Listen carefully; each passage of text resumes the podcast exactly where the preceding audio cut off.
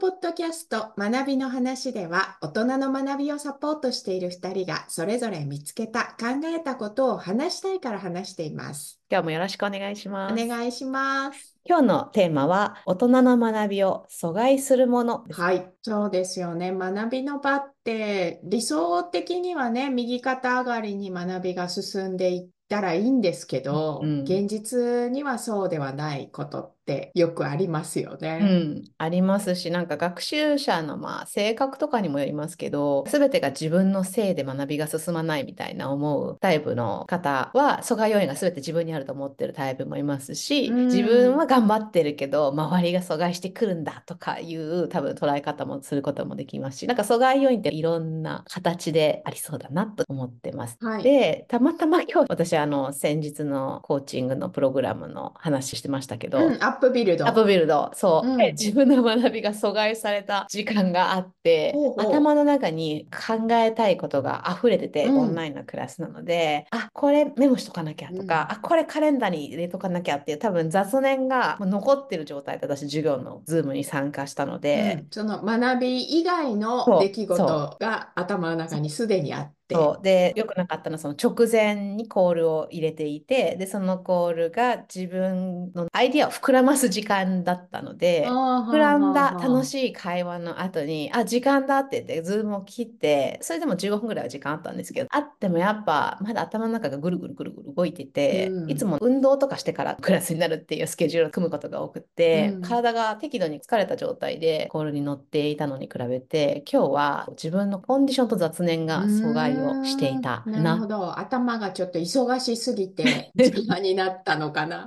モードの切り替えができなくて、まあ、物理的にその画面が Google カレンダーが右の3分の1ぐらいに開いてて、チャカチャカってやったりしているっていうところでも、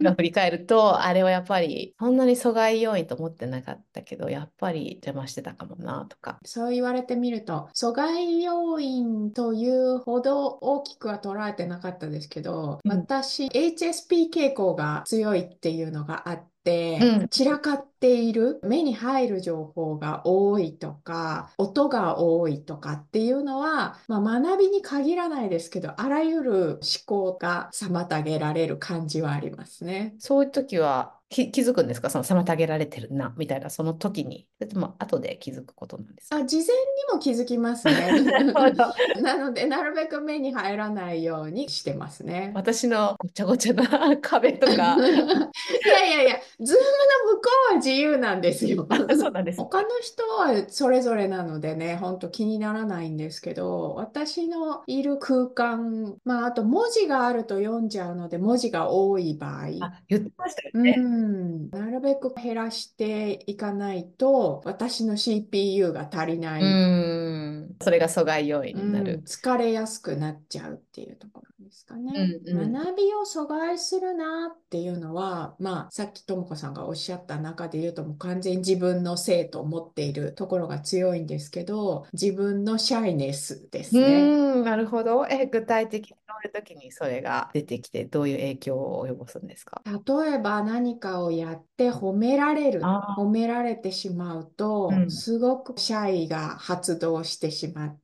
やらなきゃよかったとか、もうあれはやめておこうとかっていうふうにうん思ってしまいやすいのはいで、はい。スポットライトが居心地悪く。うん、スポットライト、期待とかね、注目をされるっていうのが、まあ、外からっていう言い方をするとそうなのかな。周りに見られてしまった、目立ってしまったみたいなのは、以後気をつけようっていうふうに、自ら阻害してしまうことがありますね。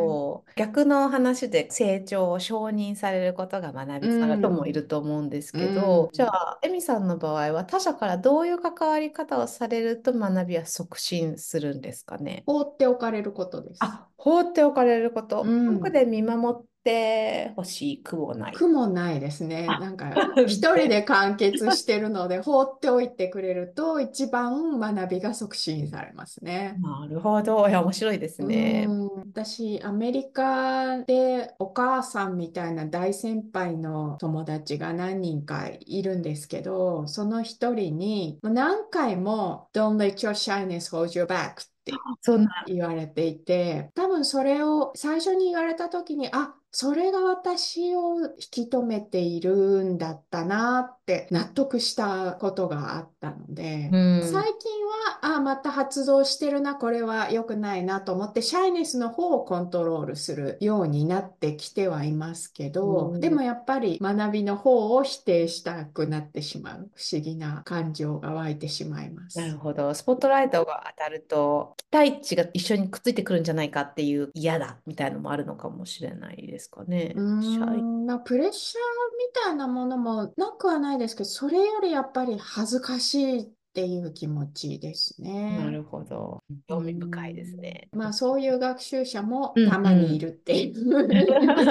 ことですかね。多分多くはないと思いますけどね。だけどいるんじゃないですかね。うーえ、ん、じゃあなんかできない自分から少しできるようになる自分になるとき、うん、例えばパブリックスピーキングが苦手な自分からもう少しできるようになる自分とかって勇気がいるし、体力も時間も努力も必要みたいな、よっこらしょみたいな学びをするときに、私のイメージだとやっぱりやるぞと頑張って行動しているときに、私のそのやる気とか頑張る気持ちをプシューってするっていう要因っていうのはやっぱいくつかあるような気がしてうん、て、うん、私の場合はやっぱ100点からの引き算みたいな感じで、あ、ここもここもできなかったな、みたいに思いがちな自信がもともとないようなところに、そうだよね、そこちょっとダメだったよねって私がマイナスに評価してることを同意されると、やっぱりか、みたいになってしまうので、逆になんかできてたところを言ってくれる方が学びは促進されるタイプなんですうね。なので、ん、阻害する要因は多分自分の中の、まあ、インナークリティックってね、内なる批判者って言いますけど、内なる批判者の仲間っていうのは阻害要因として要注意だと私は思ってるんですけうど、なんかそういうん。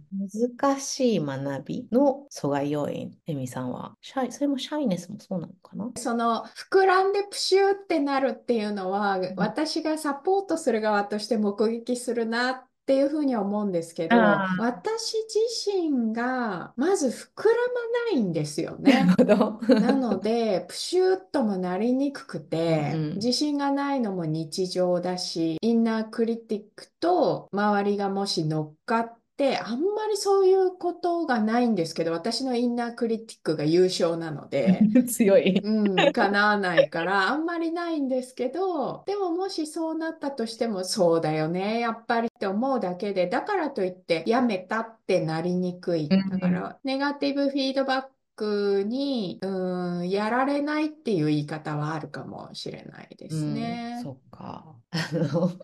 私の場合、なんか2つ超苦手なことがあるんですけど、1つは車ナビゲーションを助手席から支援することがすごく苦手なんです。うん、才能がないって言ったらよくわかんないんですけど、センスがないんですね。Google マップとかで 曲がってとか声で出てるんですけど、うん、フォローして言うだけという役割のはずなのに、いつも叱られるんですうね。ダメダん。メっていうのをなんかラベルがつけられてる。運転経験が少ないから、それだけのことですそうそう、よね。私の中ではね、そうやっていろいろ正当派の声があるんですけど、やっぱりなんか運転がね、できる人からすると、いやむしろ何も言わない方が安全のためにいいよみたいな怒られるぐらい、頼まれるのにヘナチョコに言われるみたいなことをよく体験してで、もう一つは、その同じ彼に話聞かないよねって言われるので、聞く力が低いというレッテルを家の中ではつけられていて、で、自分の中では、いや、少し改善努力をしているはずっていう自己認識があるんですけど、あまり承認されないので、小さな改善をしても、小さな成長をしても、なんか認めてもらえないから、もういっそ努力をしたくなくなるやいみたいな感じに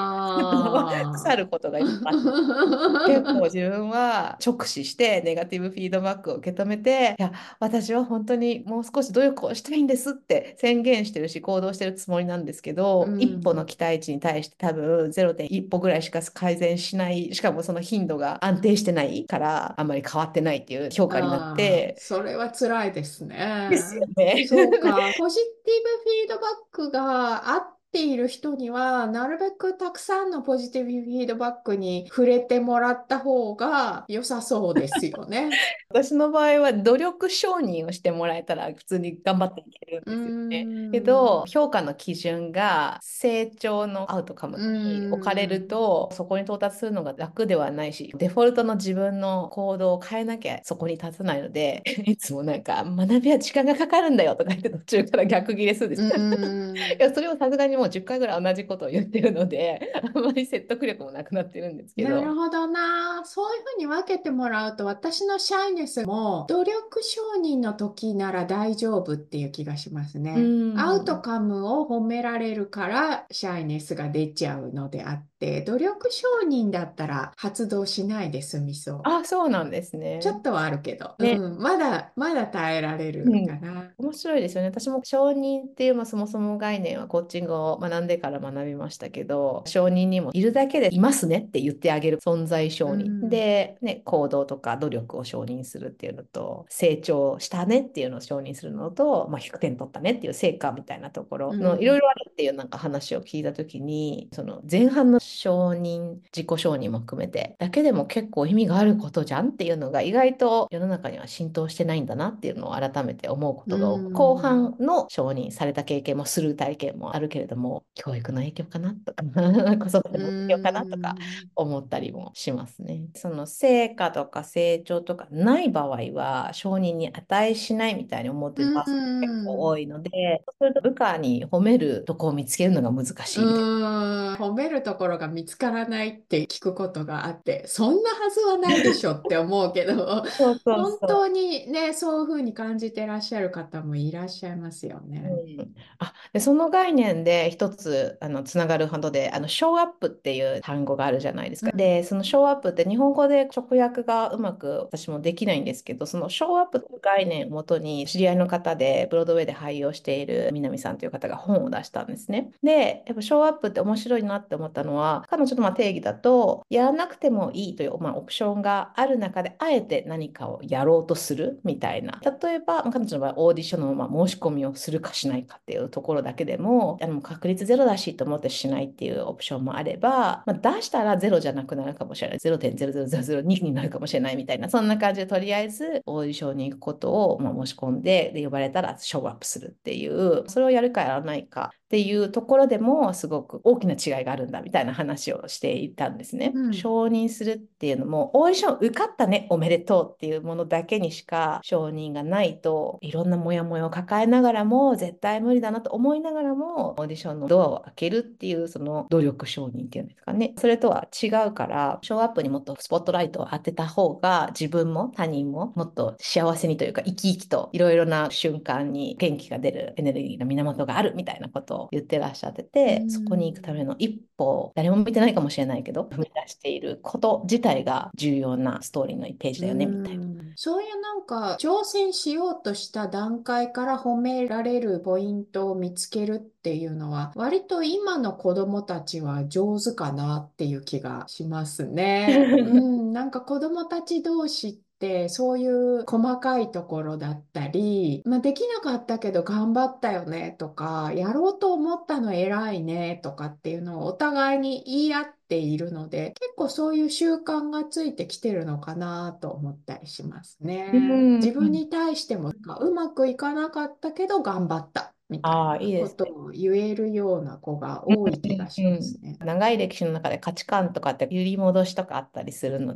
うで、いるだけでん、いいとか、努力したことが素晴らしいみたいな感じの、その先に何が起きるかとかに軸を置くんではなくて、揺れているう過渡期にあるのかもしれなん。いですね。ただ一方で、これなんうん。かひっくり返っちゃうかもしれないけど、そういうゆるい学びが続いていくっていう意味では促進されている、阻害されていないんだけれど、瞬発的に強い負荷をかけるみたいな、すごく努力するとか、何かすごい高い壁を頑張って越えるみたいなのには、そのタイプの承認だと脚力が足りない感じがあって、あそれもすごくわかるんですよ。わかる？わかるし、どっかで見たんですけど、若い時はお金を払ってまで苦労しよう みたいな。買ってでもしろってそうそう。ね。うっていん。う、まあやっぱりバランスだと思うんですけうど、それ重要ん。な話だと私も思ってて、う承認シん。ャワーを浴びることに慣れすぎていて、せっかくもしかしたら成長のきっかけになる、不愉快かもしれないし、痛いかもしれないう成長ってん。いうものが承認によって阻害されるっていうこともあると私も思いますうね。とこの間もテストの間違い直しをやっていた時に全然できてなかったのが急にできていたから「え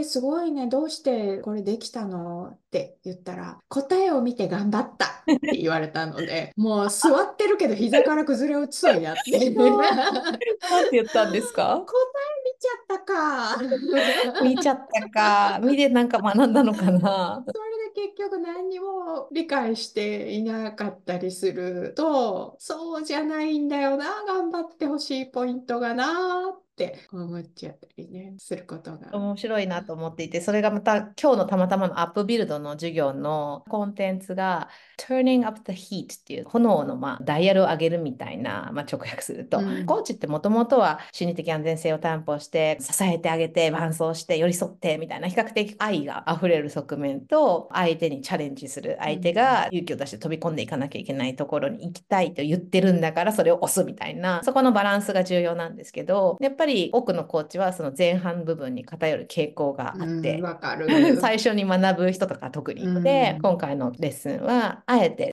どうやって相手の居心地の悪いところに入ってもらうをするか、うん、で重要なのは私たちが居心地の悪いところに入っていく必要がある、あえて自分たちが、まあ、コーチとしてどうやったらいいかってもう訓練されてある程度わかるんですけどそこを手放してリスク取っていくみたいなことがレッスンのポイントだったんですね、その結果クライアントが行きたくない部分、向き合いたくない感情とか出したくない感情を抑えるバリアが破けるみたいなことをどうやったらコーチとして責任としてやるかみたいなところだったのとすごく今の話がつながるなと思って子供たちに承認ばっかりしてるとせっかくの強いバネが鍛えられる機会を奪ってるかもしれないみたいなところ。いや心を鬼にするっていうのも愛だと思うんですよね。うん、あえて言いにくいことを言ったり、あえてチャレンジを課したりして、うん、上がっておいで、超えておいでっていう念を送るみたいなのもね、強い愛だと思うんですけど、ね、そのことで折れちゃうのが怖くてやめておくっていうサポーターもいるのは分かりますね。うん、でも私たち下手すると学びを促進する話題になりがちなので本当。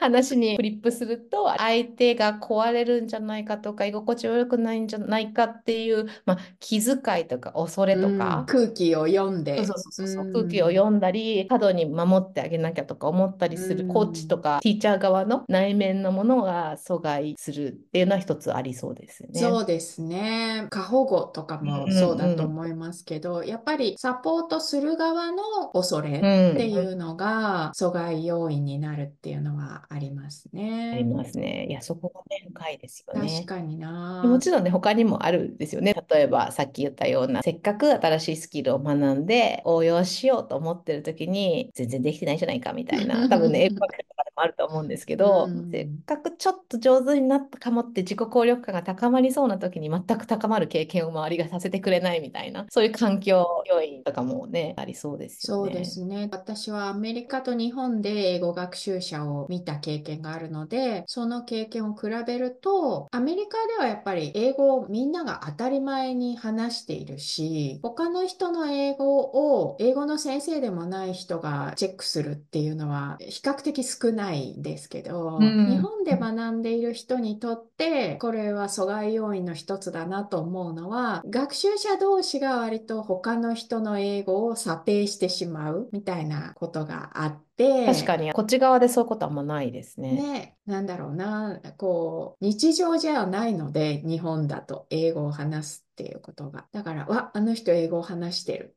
か、まあ、ネイティブ発音じゃないとか、うん、あそことあそこを間違えているとか、そういうことを現実的につつき合ってしまう場合もあるし、そうではないのに、本人がつつかれているんじゃないかっていうふうに、まあ、ある種妄想を膨らませてやめてしまう。うん、足の引っ張り合いなのか、できないといけないみたいな脅迫的な考えなのか、なんかそういうのもったいないなと思う時はありますね。うんうんうん、今日は金のところに近いのかかもしれないですけど、あるべき像が一つしかないとやっぱ辛いだろうなと思っていうて、大人になん。ってから英語を学んだ人にはアクセントがある。そのアクセントがあるのが嫌なことのように思ってできる限り子供にそれをさせたくないからネイティブのような発音をするためには何歳から英語を日本でやった方がいいかしらみたいな話をちょうどこの間友人が言っていて、それだけ癖のない英語を喋れる子供にしたいんだってすごい強い願いが伝わってきたんですけど、メディアとかいろいろな影響で、こういうアクセントの英語が綺麗みたいなのがインストールされてるからだと思うんですよね。その伝わるかどうかに軸が置いてるわけではなくて、ネイティブのように話せることにゴールが置かれていうて、子供もまん。だ8ヶ月とかなんですね、その方。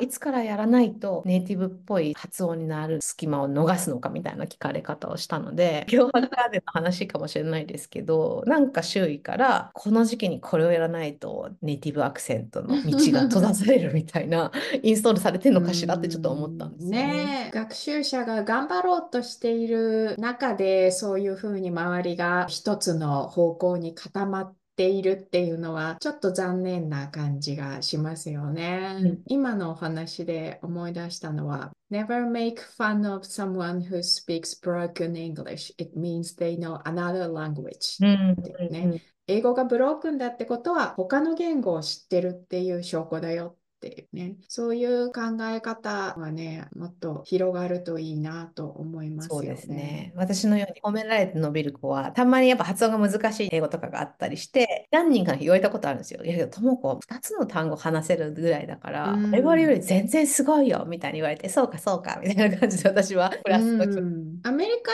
の人たちってよく言いますよね。なん。か出てこなかったりすると、君の知ってる英語の量は自分が知ってる日本語の量よりずっと多いよみたいなね。そういう感じで言ってくれるので、私は結構のびのびと生きてるんですけど、同級生で中南米のスペイン語が母国語の方がいて、彼女も確かにあの訛りが強くて、けどみんなもうニューヨークの人なんていろんなアクセント慣れてるので気にしないんですけど、彼女が過度に謝罪とかを入れるんですうよ。喋ってる間ん。に、ごめん、私ちょっと伝わらないかもしれない。ごめん、私のちょっと英語出てこ。ごごめんってたくさん言うので、せっかく話してることも素敵だし、う意見とん。か中身が重要なことを思っているんですけど、ちょっとその多分自分のあるべき姿とのギャップがあまりにも頭の中にありすぎて、ちょっとコミュニケーションの邪魔にうなることがん。あるんですよね。で、彼女の多分言語の学びのジャーニーって私もそうですけど、永遠にずっと続くものじゃなういですか。だかん。ら、できてない部分を気にすると永遠に気にすることがあるのうで、相手ん。に伝わってる部分があるだけでも上等じゃないかいみたいにね、思って、うね、国ん。語同士でも分かんなかったら聞き返すじゃないですうかってん。思うんですけど、まあね、やっぱりその中で起きてることが阻害するってあるなっうて思いますん、ね。そうですよね。コミュニケーションを阻害するかどうかは相手にもよったりしますけど、でもうん。本人の学びはその自意識によって阻害はされていますよね。うん、もったいないうん、な。うん、うん。そういうこの人の学びが阻害されているなって気づいたとき、何うんかすることってありますか？そうですね。まあ、関係性があるという前提ですけど、客うん、観的に起きてることを伝えますかうね。もん、しすごい仲達とか、または自分が先生で彼女が学生とかだったら、彼女が言ってること自体はすごく意味があるんだけれどうも、自分のん、デリバリーの仕方に意識が向きすぎていて、それが他の人に対するインパクトに影響を与えていると思うという主観とファクトを合わせて伝うえるみたいな、フィードん。バックのセッションでもその話しましたけど、っていうのを関係性がある相手には言いますかね。まあ、関係性は絶対ですよね。ああ、このことがこの人の学びを妨げてるなと分かったところで、そうん。れを言わずに過ごすことの方が圧倒的に多いですよね。ですね。うん、もしかしたら本当に気づいてほしいなって思ったら問いにするかもしれないですけどうね。例えばん、彼が会社の会議でカッカしてた時、あ、この人はこの今の状況からのリーダーとしての学びを抽出するには冷静になる必要があるなとかって思うったりするん、ので、何に一番怒りを覚えたかとかまず聞いたりとかして、それがどういう影響を今及ぼしてるかとか、まあ、自分で気づいてもらえるかわかんないけど、とりあえずそういう問いを投げて去るみたいな感うじですかん。ね。関係性があって、その人の学びが起きるといいなという願いがある場合だから何かするわけですよね。ね。さっきも言った心を鬼にするって本人にとってもエネルギーが必要なことなので、うん。それを割くだけの相手かどうかっていうところはありますようねん。あとは関係性もあって願いもあるんだけれども、これは専門家、例えば心の専門家がう話んをしないと、その阻害要因には向き合えないなって思う時もやっぱある。うん、うん、あります自ね。分がどんだけ思いがあって、エネルギーを費やしても、むしろあんまりいいことにならないな、みたい。なケースもあるな。うん、うん。そこの線引きも必要ではありますね。あと普通に寝た方がいい。あエミさんも言ってたじゃないですか。受講生増やしてたら 寝た方がいいんじゃないですかっていうのは言えそうです。睡眠不足はね、もう絶対阻害要因ですからね。そんなにエネルギーなく伝えられるメッセージかもしれない。あ、確かにな。まあ、関係性もあって、願いもあって、自分の範疇でどうにかできそうな要因だった場合に限って、まあ、私の場合、例えばコーチングっていう文脈でだと、私は多分、一つには、まあ、離れられるんだったら離れることをうん推奨しますかあね。阻害要因と環境から。そうですね。その離れるっていうのは物理的に離れるっていう場合と自分の中でね、それこそ線を引いて、ここからは私のエリアっていうふうにねうん、区切るだけでも少し離れることができたりしますよね。ノーという力。ああ、確かに。そうですね。そうか。それも関係しますうんうね。あとはまあ、それに似てますけど、そもそもの目的とかね、目標を思い出すことで、その小さなとらわれ必要かなって。思ってもらいたいっていうのはありますね。確かに、そのリマインダー役とか、うんそっちに視点をシフトする。ね、リマインドするだけで、あ、そっか、そんなことに使ってる時間もエネルギーもなかったっていうふうに自分で切り替えられることが結構あったりしますよね。だってね、何か目指してることがあるっていうことは、例えば足を引っ張る人が近くにいたとしても、そことは全然違う次元の全く別の世界のことを思い描いているはずなので、そっちに早く行きましょうっていう誘い出しみたいなことはできるかもしれないですね。確かに。いや、さっきのショーアップの南さんの本でも、うんブロードウェイの舞台を東京かなんかで見て、憧れて、いつかそこに立つんだってなった時、周りの人誰も応援してくれなかった。うん、やめとけって言いますよね。そうそう、無理でしょとかね、うん英語も喋れたわけじゃなかったし、っていう、まあ、理由はいっぱいあって、ダメダメって言われてたんですけど、やっぱ彼女は目的があったっていうのは、今由美さんが言ったような良さになるなって思いましたね。あと、まあ、最後一つあるとすると、本人のバイアスとか思考のパターうん。ン、癖みたいなものを少し目を向けさせるっていうことも効果がある場合があるかなと思いますよね。うん。やめておく理由をすごく並べて、失敗したらきっと周りをがっかりさせるからやめておきますみたいな、うん。自分で妨げている時には、本当にそう、うん。いつもそういうふうに思ってしまうのかなみたいなうん。投げかけて、それが変わるかどうかはわからないですけど、少なくともね、揺さぶってみるぐらいのことはするかなと思いますね。大体こう願いと恐れが背景にあって、うんしかもそれは見つけるとね、あれこれってどういうことだろうっていろいろまた頭が働き始めると思うんですけど、バイアスのね、裏にはいろんなものが潜んでますからね、我々を含めて。うんね今回は大人の学びを阻害するものについて話しました。紹介した情報や関連する過去のエピソードへのリンクは情報欄にまとめています。よかったらご覧ください。番組をフォローしていただけたら嬉しいです。それではまた次回。